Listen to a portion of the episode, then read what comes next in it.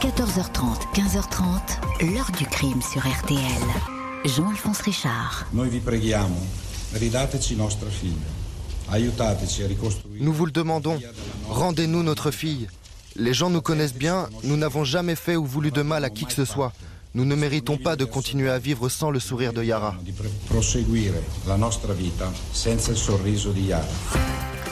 Bonjour. Si le meurtrier n'est pas celui que l'on croit, ce pourrait être son frère. Mais si le frère en question n'existe pas, il faudra bien le trouver quelque part, quitte à mettre en lumière un stupéfiant secret de famille.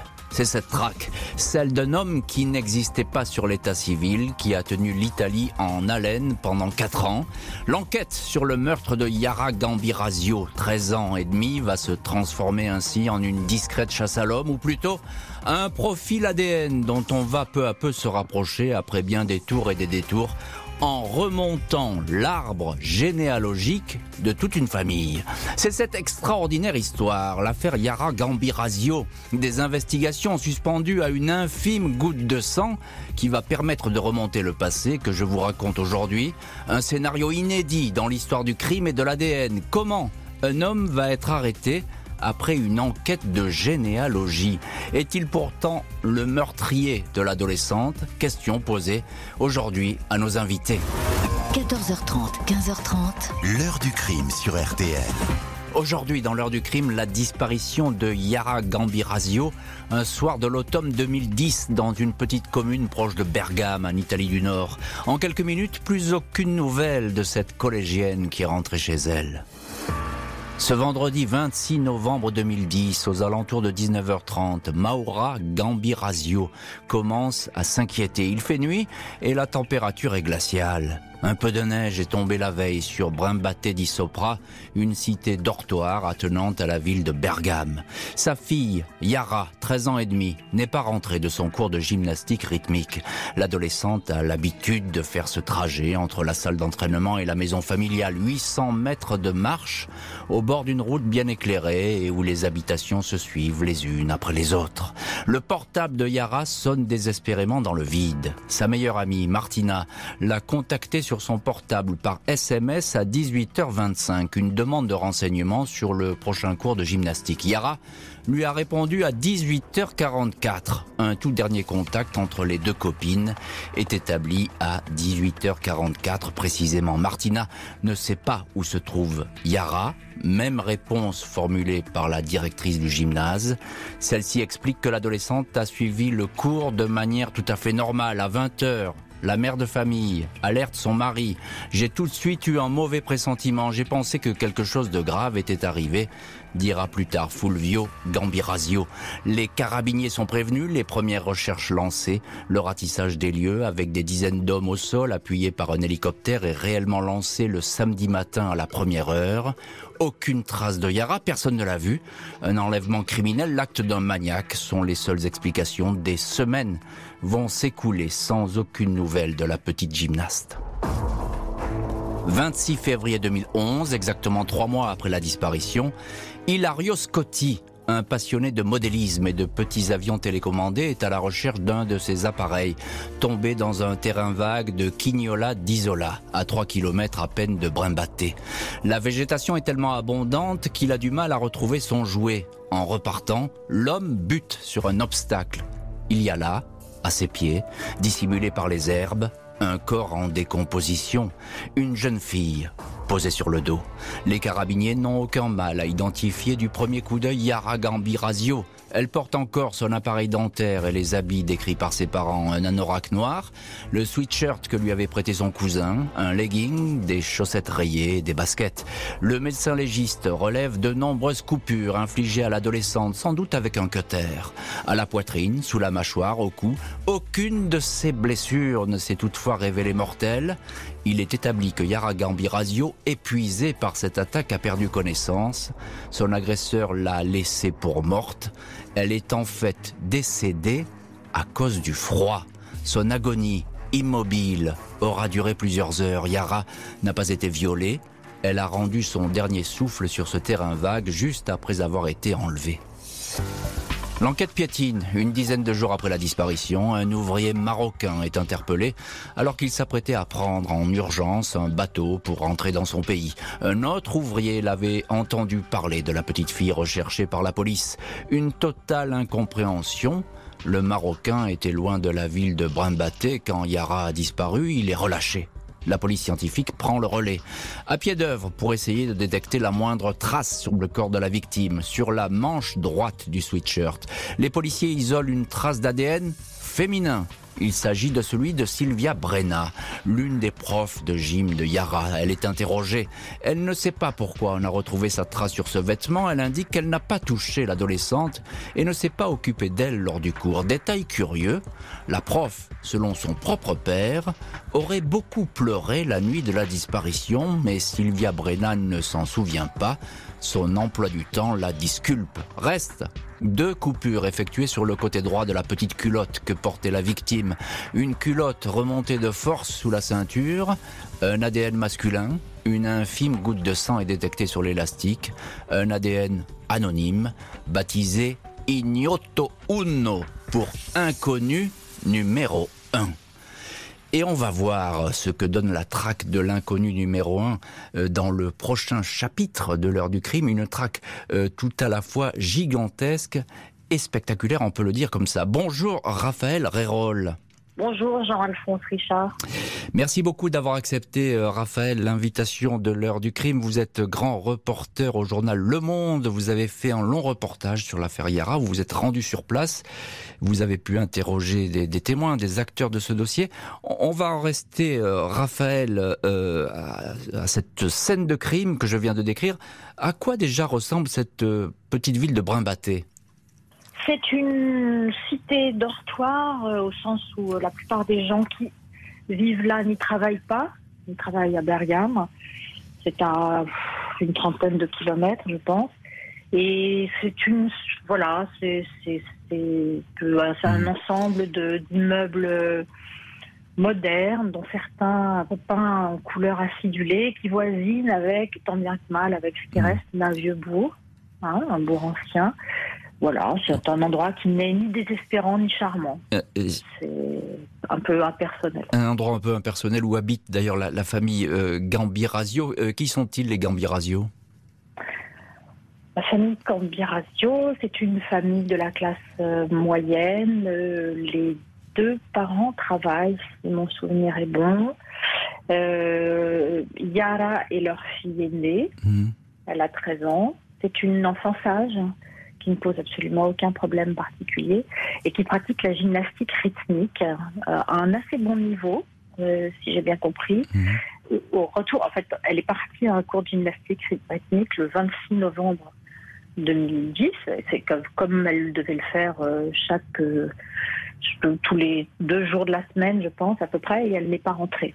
Voilà. Donc en fait, c'est à la sortie de ce cours qu'elle a été enlevée finalement, dans, ce paysage un petit peu désolé, euh, un petit peu compliqué, euh, un petit peu difficile, c'est un coup de chance de, retrouver le corps de, Yara C'était, c'était un coup de chance. C'est-à-dire que probablement qu'à un moment ou à un autre, il a été retrouvé trois mois jour pour jour après. Il a été retrouvé le 26 mmh. février 2011.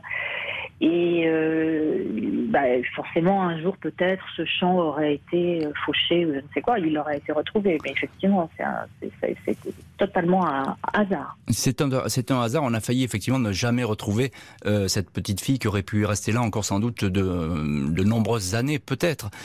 bonjour Ariel Dumont. Oui, bonjour.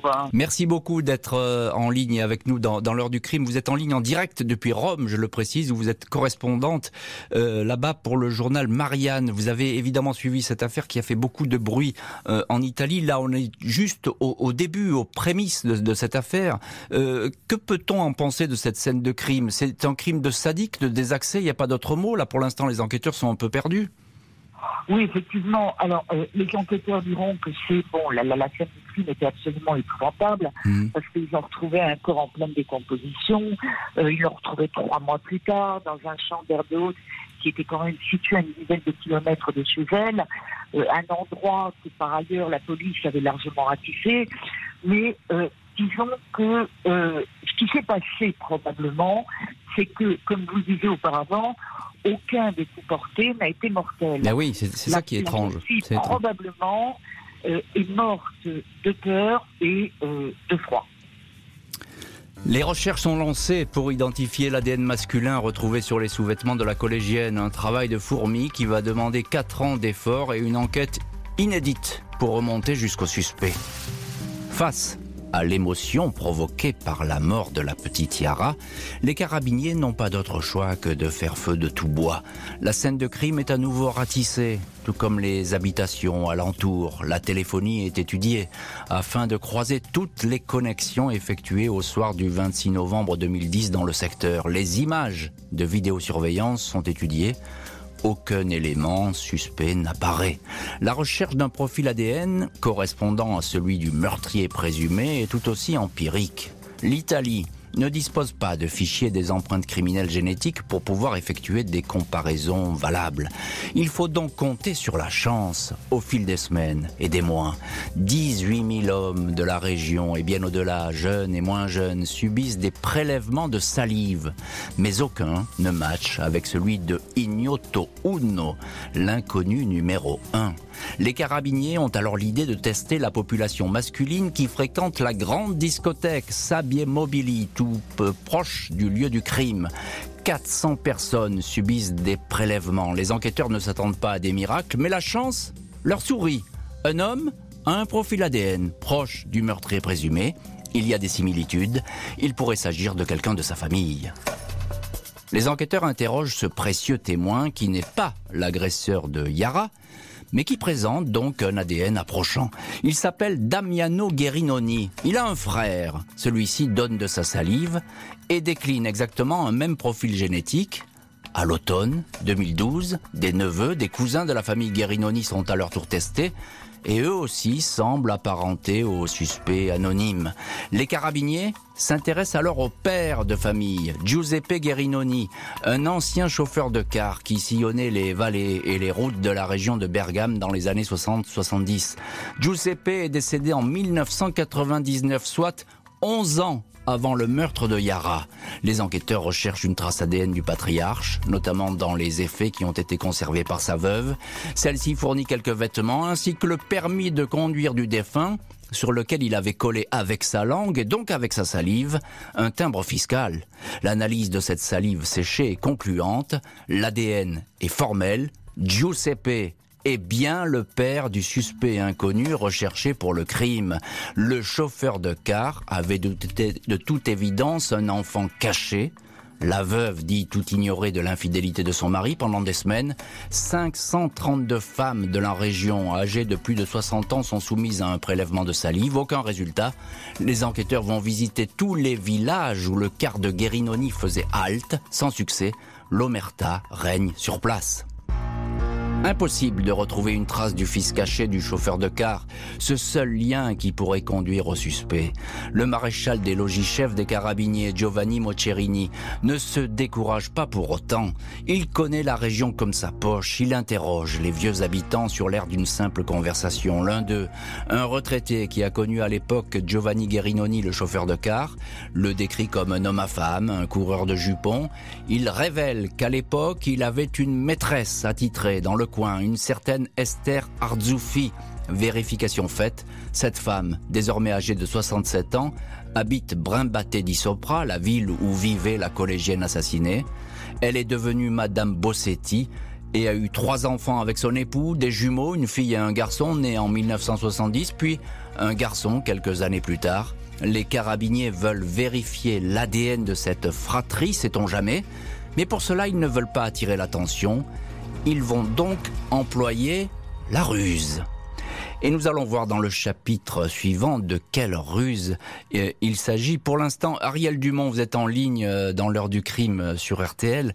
Pour l'instant, c'est c'est tout à fait incroyable cette enquête qui va utiliser à la fois la généalogie et la génétique. C'est du jamais vu. Oui, en effet, c'est quelque chose d'extraordinaire parce qu'il y a une opération euh, d'une ampleur, d'une vaste ampleur qui a été mise en place. Alors, pour retrouver le meurtrier, par exemple, la crime décide de comparer l'ADN qui a été retrouvé sur les leggings de la jeune fille à celui de 18 000 personnes de la région. Mmh. Vous imaginez C'est énorme, c'est énorme. Tout le, monde, tout le monde, tout le monde va y passer. Les sportifs de la salle de gym qui est à côté, les habitants, les clients d'une discothèque, deux chauffeurs de poids lourds qui étaient dans le coin euh, ce soir-là, un couple de touristes. Enfin bref, tout le monde commence à saliver sur les cotons-tiges des spécialistes. Et c'est le, cas de le Et- dire, salivé. Hein. C'est- le cas de le dire. Et puis, euh, à un moment, en examinant les prélèvements effectués sur les clients de la discothèque, bah, les enquêteurs ont un petit sursaut et disent bingo, puisqu'ils se rendent compte que le profil génétique d'un certain Damiano Guerinoni est vaguement compatible avec celui du tueur présumé. Et alors là, toute la famille va être convoquée au laboratoire. Oui, les, les uns, les après les autres. Hein, les uns après les, les autres. uns après les autres. Et- et Et, je- pour être sûr de n'oublier personne, les détectives vont même plancher sur l'arbre généalogique de la famille et remonter jusqu'en 1815. Ah, 1815 Ah oui, ah bah- 1815. On est certain comme ça d'avoir oublié personne. Ah oui, c'est le- euh, le moins qu'on puisse dire. C'est- Alors c'est tout à fait stupéfiant. Euh, euh, Raphaël Rérol, on, on- grand reporter au Monde, on entend ce que dit très bien Ariel Dumont. Euh, jamais en Italie et même dans le monde, une enquête ADN a donné lieu à un tel ratissage. C'est totalement inédit dans le pays. D'ailleurs, en fait, c'est une affaire qui a fait avancer le- la police scientifique euh, en Italie. Euh, mais elle se met pas en place tout de suite, tout de suite, parce que d'abord, le corps est resté tellement longtemps dans le froid, dans l'humidité, que euh, tout- toutes les substances organiques sont dégradées. En fait. Donc, euh, ils sont obligés déjà de travailler énormément pour identifier deux minuscules taches de sang euh, sur les vêtements, sur les vêtements de la petite. Il faut se rappeler que donc nous parlons de tout début 2011. hein, la, la science euh, de l'ADN a Mhm. fait d'énormes progrès, mais encore à l'époque, il fallait euh, là maintenant à partir de, de tâches totalement microscopiques, on peut prélever la- l'ADN de quelqu'un. À l'époque, c'était il fallait quand même un peu plus de matière pour, euh, Mhm. pour, pour y parvenir. Bref, on arrive à identifier un ADN, mais là, une fois qu'on a un ADN, eh ben, c'est là que les ennuis commencent. C'est là que les ennuis commencent et on va le voir dans, les chapitres suivants d'ailleurs. Euh, encore un mot, Raphaël Rérol. Il y a une omerta totale pour retrouver le coupable. Ça complique un peu les recherches. Ouais, ça a été très compliqué, mais là encore, il a fallu un coup de. Enfin, là, c'est pas exactement seulement de la chance, c'est du professionnalisme. C'est-à-dire qu'il y a, Mm. euh, comme toujours dans ces affaires-là, qui... s- je, je- je rappelle que la recherche ensuite, elle a duré au moins quatre ans hein, entre le moment où le crime a été commis et le moment où on a identifié le criminel. euh, il s'est passé quatre ans, et il a fallu qu'il y ait des carabiniers qui ne lâchent pas l'affaire et qui. euh, et qui essaye de tirer les verres du nez, et c'est ce qu'il a fait là. Et, et à un moment, il est tombé sur quelqu'un qui lui a donné une information intéressante. À- Ariel Dumont, c'est vrai que sans le flair, j'ai envie de dire, du, du maréchal de légion-chef des, des carabiniers, on n'en serait pas là, parce que c'est lui qui détecte le fameux témoin qui va tout déclencher. Oui, oui, tout à fait. Lui, on pourrait le décrire quand même comme un teigneux, quelqu'un qui euh, ne lâche pas une affaire avant, d'avoir trouvé la solution. Alors, lui, il commence à chercher et euh, ben, comme il connaît tout le monde dans le coin, il va commencer à fréquenter tous les bars. Et puis, euh, il va offrir, il va inviter les gens, un petit verre de grappa, et puis un deuxième petit verre de grappa. Et puis après le troisième, bon ben, certaines personnes les- vont les- commencer à se lâcher. Les langues se délient. Les langues se délient, tout à fait, les langues se délient. Et puis un soir, euh, il va tomber sur quelqu'un qui va lui dire, eh bien oui, voilà, je me rappelle, etc. Euh, Il y avait euh, ce type, un, un bel Italien comme on en voit euh, dans les vieux films des années 60, Mhm. euh, qui plaisait beaucoup aux femmes, qui avait beaucoup de succès. Euh, C'était quelqu'un qui les faisait danser le soir au café à la sortie de l'usine avant de les raccompagner en bus. Et euh, il rencontre, euh, il rencontre cette femme euh, qui était euh, qui était mariée effectivement. Et donc ils auront cette aventure euh, dans le secret le plus total. Et euh, comme elle, elle est mariée et qu'elle ben, n'a pas très envie que ça se sache, eh bien, elle va déménager. Elle va déménager avec son mari et ses enfants. Et- Et euh, c'est comme ça qu'après, ça va être quand même très très compliqué de les retrouver. Et ça va être très compliqué de, de les retrouver. Et pourtant, les, les- les carabiniers vont y parvenir. Euh, J'ai envie de demander à, à Raphaël Rérol, euh, il y a eu un vrai acharnement de la famille de Yara pour connaître la vérité? la famille de Yara a demandé à ce que un, un généticien américain travaille sur le profil comment ça s'appelle Enfin bref, on peut, on peut, à partir de l'ADN de quelqu'un, avoir un pourcentage raisonnable de chance, les caractéristiques physiques de quelqu'un. Donc déjà, en plus, on pouvait commencer à avoir une sorte de portrait robot euh, génétique euh, du type. Et puis surtout, passé quelque chose euh, hmm. dont la police scientifique italienne s'est pas énormément vantée, mais enfin quand même qui apparemment a existé, parce que c'est l'avocat de la famille de Yara qui l'a dit, c'est que quand même, il y avait aussi un cheveu qui avait été retrouvé sur les lieux du crime. Et ce cheveu avait été... Enfin, il y avait eu une erreur dans les analyses, en fait. Hmm. Ils ont insisté énormément pour que ce cheveu soit soit, soit analysé. Et ça a aussi permis de mmh. remonter des pistes. Voilà, ça c'est vrai que eux ils ont mis beaucoup beaucoup et tout le monde leur reconnaît d'avoir été des gens extrêmement calmes en fait. Il faut désormais que les carabiniers puissent approcher le plus discrètement possible les enfants de Esther Arzoufi, épouse Bossetti. Pour cela, ils vont imaginer un stratagème tout aussi simple qu'efficace. Ce dimanche 15 juin 2014, une équipe de carabiniers se déploie près de la localité de Mapello. Ils attendent ici le passage en voiture de Massimo Bossetti afin de procéder à un contrôle d'alcoolémie. Un prétexte pour qu'il souffle sans se méfier dans un ballon, opération qui permettra de détecter son empreinte ADN et de voir si celle-ci correspond à celle retrouvée sur la petite culotte de la victime. Peu avant midi, Bossetti, qui circule à bord d'une Volvo avec son épouse et leurs trois enfants, se prête sans aucune méfiance à l'alcotest. L'homme, blond, physique mince et sportif, à 44 ans, il exerce la profession de maçon, se déplace sur les chantiers du coin avec un utilitaire de couleur blanche. Les résultats de l'analyse ADN ne se font pas attendre. Il est bien le fils secret du chauffeur de car. Le profil du maçon correspond point par point à celui de Ignoto Uno, l'inconnu numéro 1 de la scène de crime. Pas moins de 21 points de concordance alors que 16 ou 17 suffisent à établir une culpabilité. Les experts indiquent qu'il est possible que cet homme soit à 99,999% l'assassin de Yara. Massimo Bossetti est interpellé, placé en garde à vue, il dit tomber des.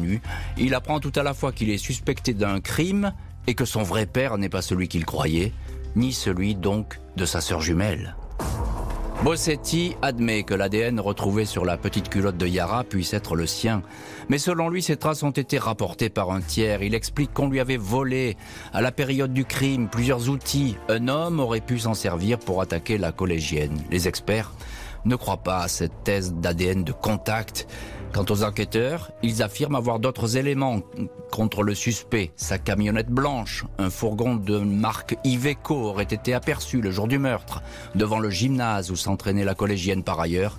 Il est établi que la victime avait, avant sa mort, respiré des particules fines de ciment, particules très spécifiques.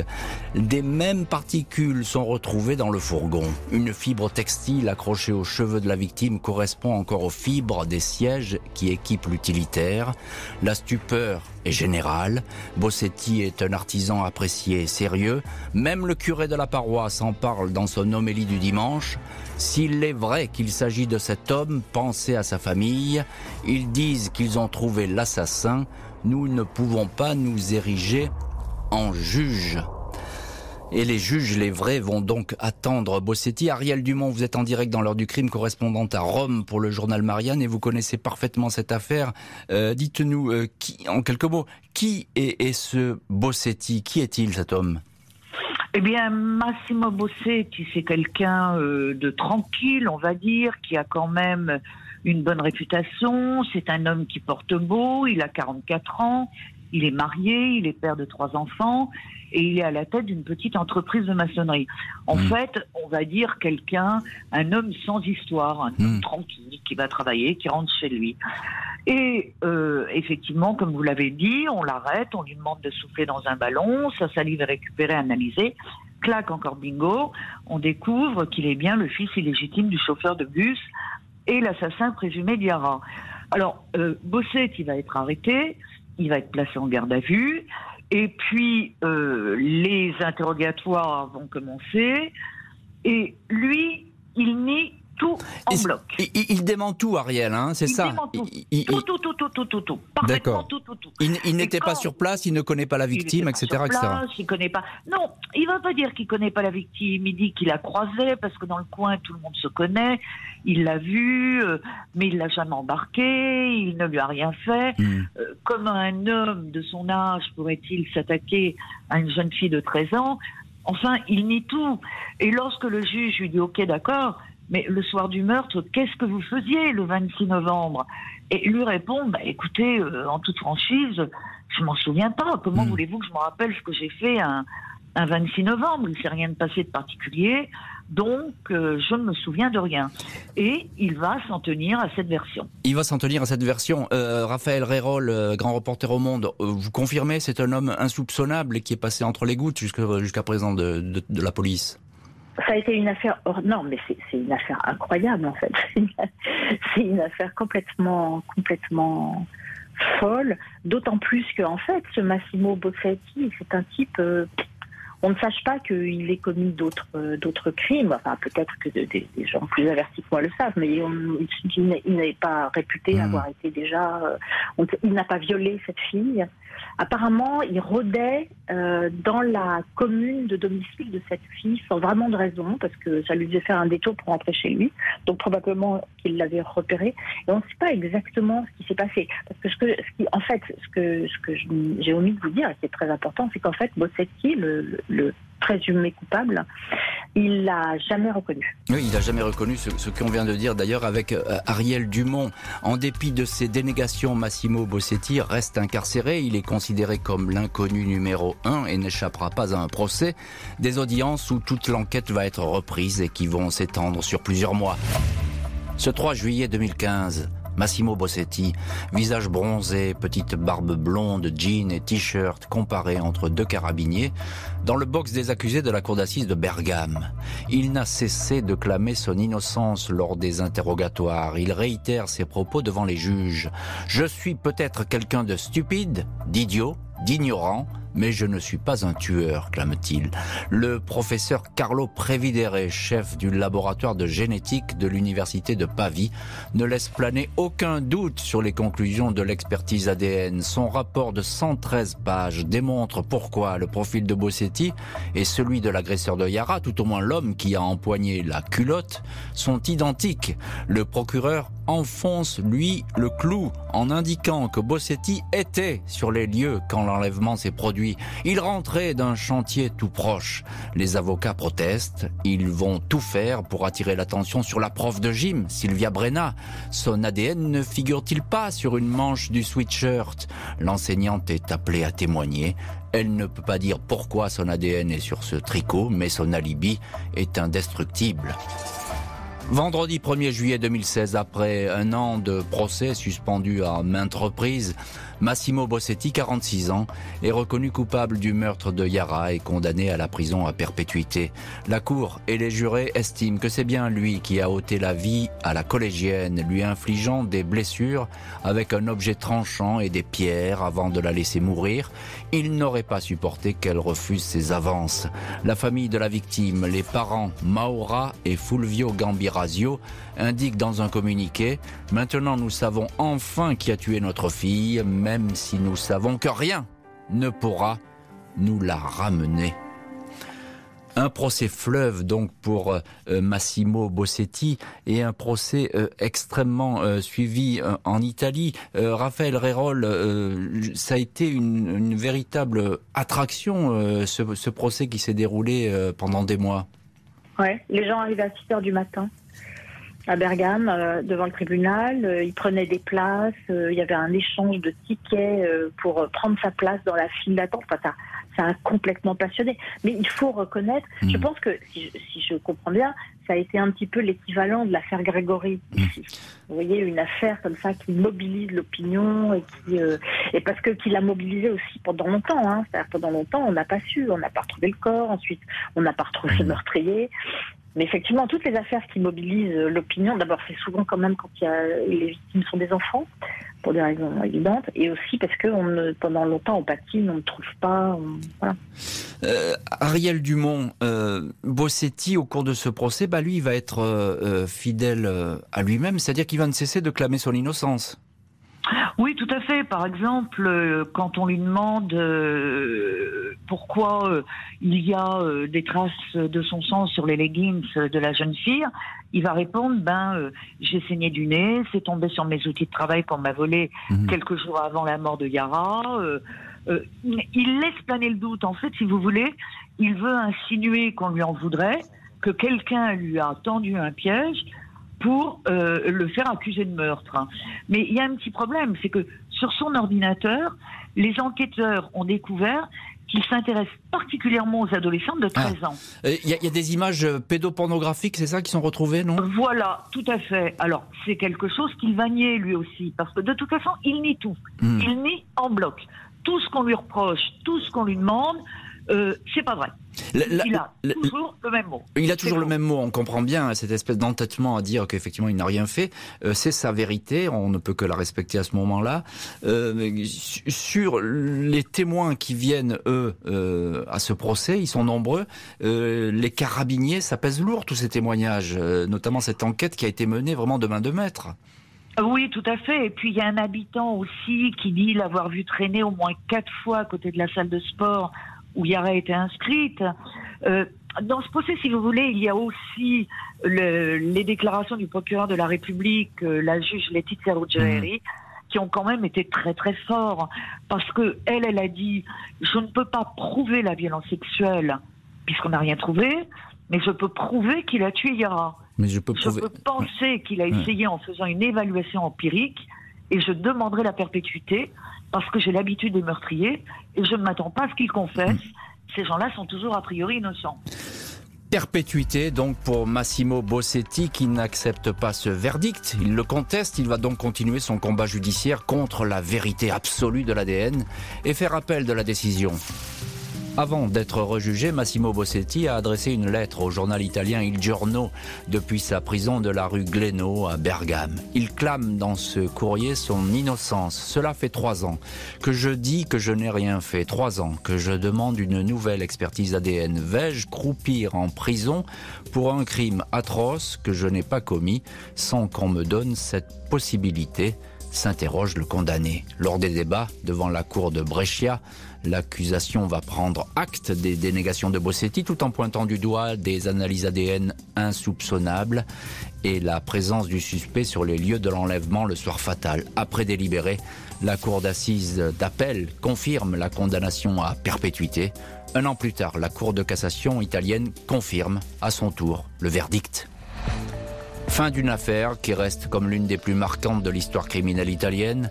La mère de Yara Gambirasio avait écrit au pape François alors que l'enquête semblait ne devoir jamais aboutir. Celui-ci lui avait apporté son soutien en lui téléphonant. Même le président de la République italienne avait écrit aux parents pour leur demander d'avoir du courage et d'avoir foi en la justice. Ariel Dumont, correspondante à Rome pour le journal Marianne et en direct depuis Rome dans cette heure du crime. Euh, j'ai envie de dire, c'est presque le fait divers, presque le, plus célèbre de l'Italie. Il a marqué tout le monde dans ce pays.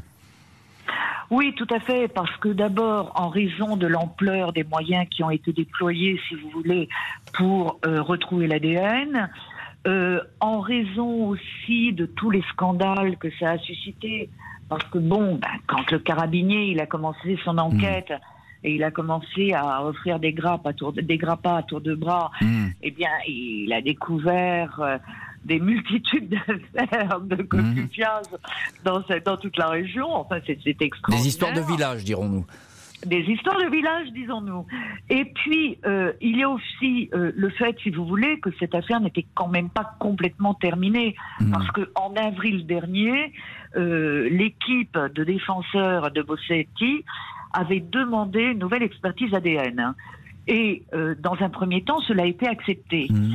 Et puis après cet été, les juges de la cour d'assises de Bergame ont rejeté cette demande. Et pourquoi elle a été refusée cette demande? Parce que finalement, bon, il est, il est condamné, mais il a droit peut-être à avoir une, une vérification, un double check, ben, comme on dit. Disons que euh, les juges euh, ont estimé, dans un premier temps, si vous voulez, que toutes les méthodes qui ont été employées et qui, qui sont disponibles en, en l'état actuel, c'est-à-dire les moyens scientifiques, hmm. sont suffisamment précis pour indiquer un, véritable coupable. Hmm. Euh, Raphaël Rérol, euh, grand reporter au Monde, euh, justement, cette enquête qui a, qui a, duré très longtemps et qui a, elle, a dû coûter très cher à la justice italienne. Ça a coûté accessoirement, c'est vraiment la petite partie de l'histoire, ça a coûté des sommes phénoménales à la hmm. justice italienne. Parce qu'ils ont engagé des recherches absolument folles. Parce hmm. que mais à cause de cette traque comme ça euh, incroyable dans toutes les vallées alentours, ils ont fait quand même 20 000 prélèvements ADN, hein, c'est ah, énorme. oui, oui c'est énorme effectivement, et, et, ça coûte cher. Euh, Ariel Dumont, euh, qu'est-ce que ça a, a, produit comme avancée en matière euh, scientifique cette, cette, histoire? Parce que là, on, on croise la généalogie et la génétique, et c'est de plus en plus fréquent dans les affaires criminelles. Oui, tout à fait. Alors, si vous voulez, dans certains pays comme les États-Unis, par exemple, bon, bah, c'est des techniques qui sont extrêmement euh, développées et extrêmement utilisées. Euh, en Italie, c'était véritablement une première. Mhm. Disons que maintenant, c'est quand même, on va pas dire généralisé parce que c'est pas vrai compte tenu des coûts des, de, de, ce type mhm. d'opération. Mais disons que dans des cas précis, on, euh, on prélève effectivement l'ADN ou les ADN euh, en cas de doute. Alors il y a euh, toute une filière qui est en train de se développer euh, en Italie. Vous avez beaucoup de, de généticiens qui essayent de se spécialiser après. Parce que c'est quand même très compliqué. Il faut faire, faut passer une base bien sûr, bien sûr. mais il y, a, effectivement, c'est une, c'est une science qui est à la mode, j'ai envie de dire, mais en tout cas qui, qui se développe à une vitesse grand V. les parents de la petite Yara Gambi Razio ne sont jamais trop exprimés, ils sont jamais trop montrés dans la presse. Euh, ils ont vécu ça comme une, douleur, ils s'abritaient derrière leurs avocats beaucoup lors de, lors de ces procès.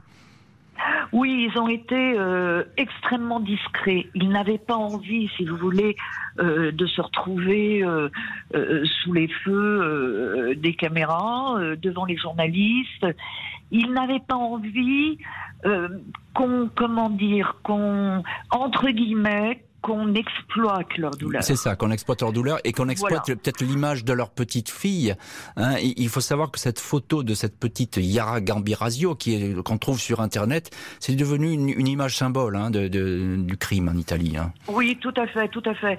Et d'ailleurs, euh, pour le film qui vient de sortir et qui a été fait euh, par euh, le, réalisateur italien Mario Tullio Giordani, la famille a été extrêmement fâchés parce oh, qu'ils n'ont pas été consultés, ils n'ont pas été hmm. interpellés. Euh, peut-être qu'ils n'auraient pas voulu de toutes les façons. Et sans doute qu'ils n'auraient pas voulu parce qu'ils tiennent à avoir la paix, je pense, sur cette histoire et ce depuis le début. Merci beaucoup Ariel Dumont et Raphaël Rérol d'avoir été les invités de l'heure du crime. Merci à l'équipe de l'émission Justine Vignot, Marie Bossard à la préparation, Boris Pirédu était à la réalisation. L'heure du crime, présenté par Jean-Alphonse Richard sur RTL.